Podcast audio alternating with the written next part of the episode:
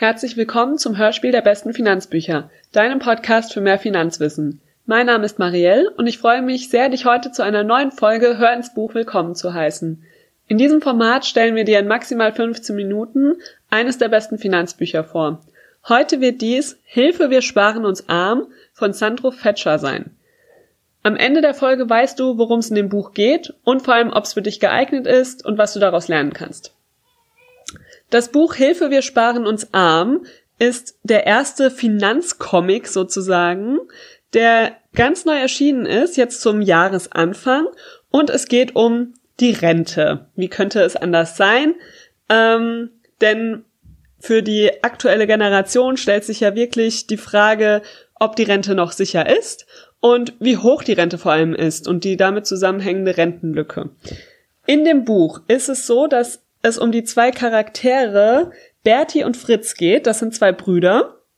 Und diese beiden Brüder möchten das Rentenproblem ihrer Eltern lösen, weil die Eltern nämlich total verzweifelt sind und nicht wissen, wie sie denn mal ihre Rente zahlen müssen. Das Ganze ist ausgelöst durch die Oma, die ihre ähm, kleine Rente eben wirklich völlig aufbraucht und dann ihr eigenes Haus wahrscheinlich verkaufen muss, um eben ihre Pflege auch zu finanzieren.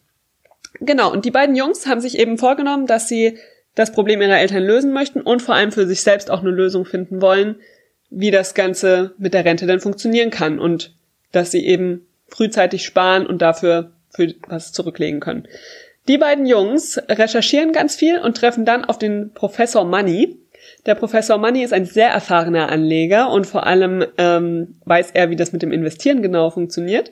Und er klärt die beiden Jungs auf und bringt sie dazu, äh, zu lernen, was man wirklich wissen muss, um eben erfolgreich anzulegen und die Rentenlücke zu füllen.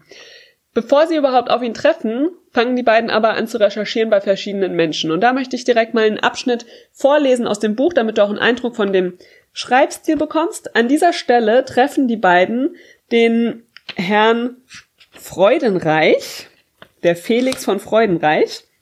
Und das ist ähm, ein bekannter Unternehmer in ihrer Gegend, der wohnt in einer großen Villa mit großen Autos und ähm, ist in den Augen der beiden Jungs natürlich super reich.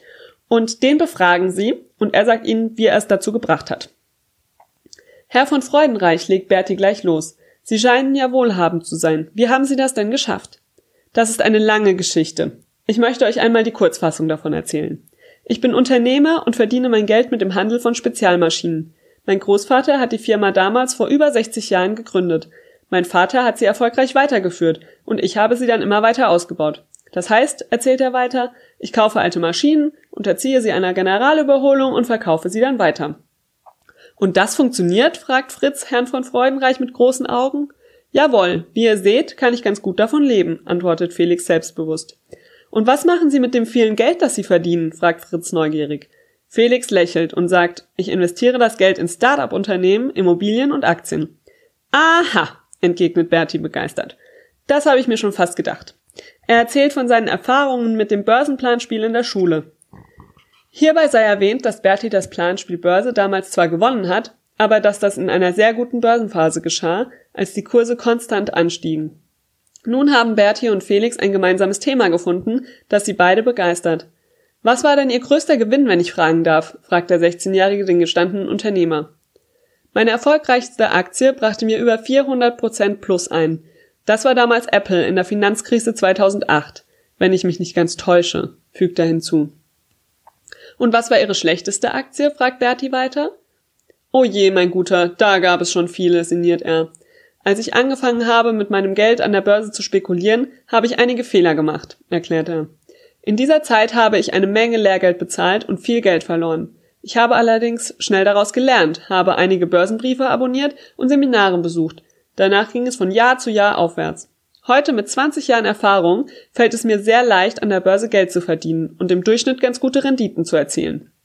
Aber, so fügte er auch hinzu, es gibt einige wichtige Regeln, die man beachten muss. Letzten Endes zählt auch die Erfahrung und das Erkennen von wirtschaftlichen und politischen Zusammenhängen.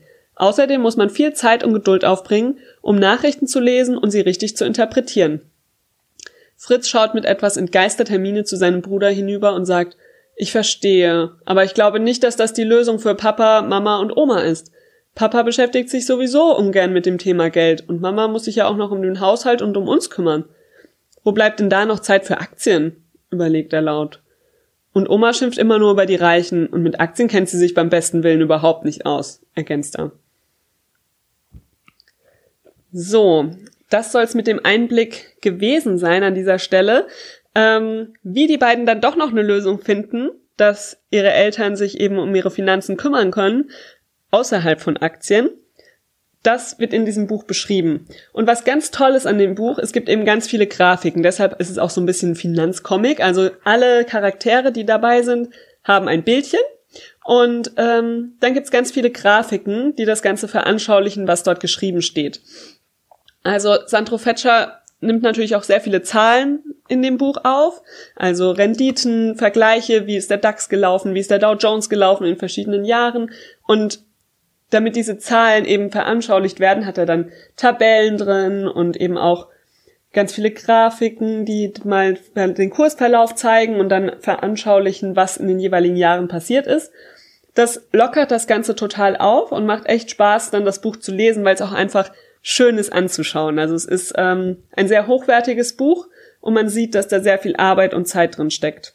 Das Ganze ist auch sehr praktisch. Also es gibt ganz konkrete Beispiele, es gibt auch Tipps, was man konkret machen kann. Es geht auf der Webseite von Professor Money auch direkt weiter. Dort kann man dann seine eigene Rentenlücke berechnen und eben da verschiedene Kalkulationen mit den eigenen Zahlen anstellen, die eben dem Buch aber vorher erklärt werden, sodass man genau weiß, was passiert denn überhaupt.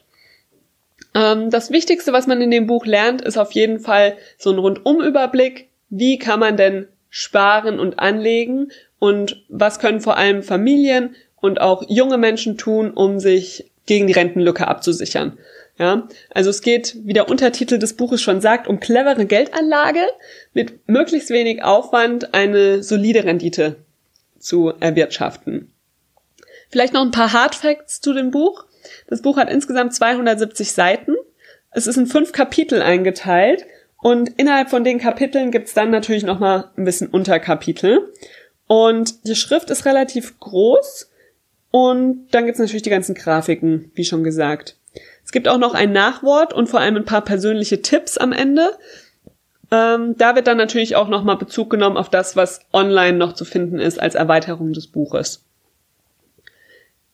Das Buch ist auf jeden Fall geeignet, wenn du Einsteiger im Thema Finanzen bist.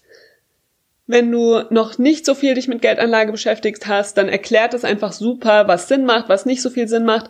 Und ja, es ist einfach eine schöne Geschichte. Das heißt, auch für die Leute, die sich vielleicht schon ein bisschen mehr mit dem Thema auseinandergesetzt haben, ist es nochmal eine schöne Zusammenfassung. Wenn man allerdings schon seit zehn Jahren Aktien kauft oder auch schon ausführliche ETF-Sparpläne hat und so weiter, dann wird man in dem Buch jetzt nicht mehr extrem viel Neues lernen, aber dann ist es wie gesagt nochmal eine schöne Zusammenfassung und ich finde, es ist ein tolles Buch, um es zu verschenken. Also ich habe es auch direkt weitergegeben an zwei, drei Leute in meinem Bekanntenkreis, unter anderem meinen jüngeren Bruder, weil es einfach anschaulich ist und nicht so mit Fachbegriffen um sich wirft. Zu dem Punkt würde ich vielleicht auch einfach nochmal eine Stelle vorlesen aus der Diskussion, die die beiden Jungs dann mit dem Professor Money haben, der sie eben da äh, berät. Und an dieser Stelle besprechen sie ein neues Rentenmodell sozusagen. Also wie könnte das ganze Modell in der Zukunft aussehen? Was hat der Professor Money da für eine Idee? Professor Money erzählt, ich will euch das an folgendem Beispiel veranschaulichen. Wer 1950 im ältesten Investmentsfonds von Deutschland 1300 Euro angelegt hätte, wäre heute Euromillionär. Das war damals freilich eine Menge Geld. Nichtsdestotrotz lag die Nettorendite des Fonds bei über 10,6 Prozent pro Jahr. Man hätte es aber schaffen können, hätte man seit 1950 zum Beispiel alle Geldgeschenke von Verwandten zum Geburtstag oder zu Weihnachten in diesen Fonds eingezahlt. Wenn wir uns diese enorme Wertentwicklung ansehen, liegt die Basis für die Lösung des zukünftigen Rentenproblems förmlich vor uns. Wie meinen Sie das, Herr Professor? anfragt Berti. Der schildert seine Überlegungen. Ich spreche von einem einmaligen Anlagebetrag zur Geburt eines jeden Kindes in Deutschland. Angenommen, einen Teil zahlen die Eltern, den anderen Teil zahlt der Staat. Damit könnten wir zukünftige Generationen vor der Verarmung retten, ohne dass es den Staat und die Eltern viel Geld kosten würde. Denn die Zeit und das Anlagevehikel sind die wesentlichen Erfolgsfaktoren. Im Jahr 2017 gab es hierzulande rund 785.000 Geburten. Wenn die Eltern zum Beispiel 1500 Euro aufbringen würden und der Staat würde pro Geburt 500 Euro für in Deutschland geborene Nachkommen investieren, käme eine Anlagesumme von 2000 Euro zustande. Der Betrag könnte sogar ausschließlich in deutsche Unternehmen fließen. Somit bleib, bliebe das Geld auch in deutscher Hand. Die Investitionen von 500 Euro würde den Staat bei 785.000 Geburten pro Jahr gerade mal 392 Millionen Euro kosten.